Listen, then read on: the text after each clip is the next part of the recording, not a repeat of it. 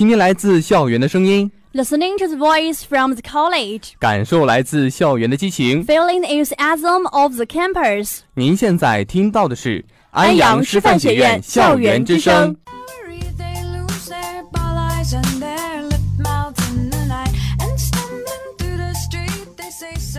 欢迎来到今天的 English Talk Show。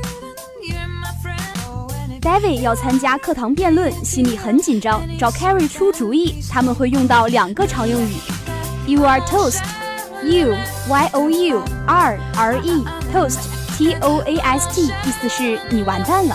那另一个是 The tables have turned。The T H E tables T A B L E S have H A V E turned T U R N E D 意思是局势发生逆转。goes the Christmas past and won't you stay the night Carry Carry，我该怎么办呀？这次辩论赛的成绩占期末成绩一半呢。Okay, okay, calm down for a minute. What's the topic of the debate? 辩论赛的题目啊是国会最近通过的那个医疗改革法案。我当时就没注意这个新闻，我现在什么也不知道啊。 Oh my god, this is certainly a complicated topic. Even for America, are you arguing for or against it? 我忘了我是辩论的正方还是反方了。 You don't even know what side of the argument you are on.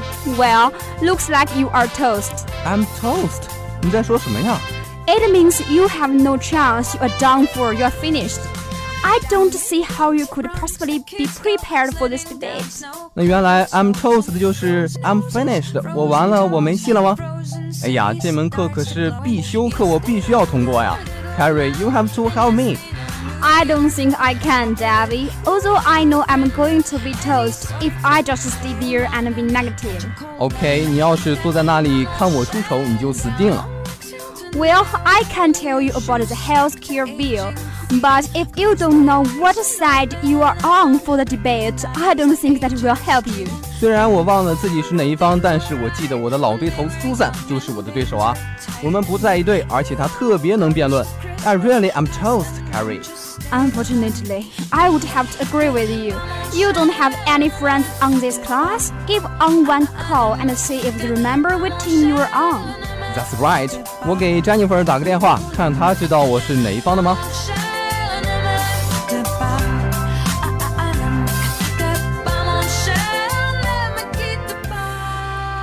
David，好消息，Susan 生病了。 What? Yes，Jennifer 说 Susan 重感冒，嗓子出不了声了。I'm not toast anymore，我有救了。 Oh, I see. What about your team? Do you know what side you need to prepare to argue for? Jennifer 说我和他都是正方的，支持这个法案。他还让我不必担心，说我们这方有几个特别牛的人。哎呀，这真是太棒了。 That's a good news. Look like the tables have turned in your favor. The tables have turned。什么桌子？ I'm not talking about the actual table. The tables have turned means that the person that used to be ahead is now behind, and the person who used to be advantage now has an advantage. 哦，我明白了。The tables have turned 就是指形势发生了一百八十度大转弯呐。 That's right. 我之前处于弱势，可现在处于优势了。 Exactly. You can see that tables have turned in your favor. It doesn't like your grade for this class is toast anymore. The tables have turned in my favor。哎呀，真是风水轮流转呐！现在一切都对我有利了。我本来以为 I was toast，但是现在对手病了，队友强大。The tables have turned. I'm a lucky dog. It looks like your classmate Susan is one who is toast now.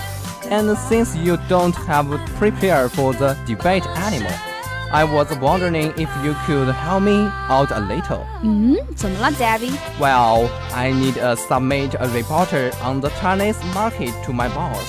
It's due tomorrow, and I could use someone to help me do some research on Chinese websites. 你明天要交一份关于中国的市场调研报告，现在还没有写。哼，你想让我帮你写吗？没门儿。 Oh, Carrie, please. If I don't finish this report in time, well, I would be.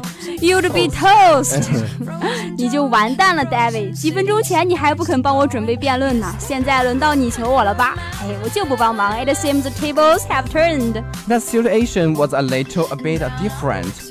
I don't really have any way to help you. 哎呀，这倒也是，可是我真的帮不了你啊，我又不会写市场调研报告。嗯，But you are going to help me. I will toast without your help. Sorry, David，可我真的没办法了。我要和我们辩论队的人在图书馆开会呢。嗯，不过你能开车送我去吗？呃，It looks like the tables have turned again.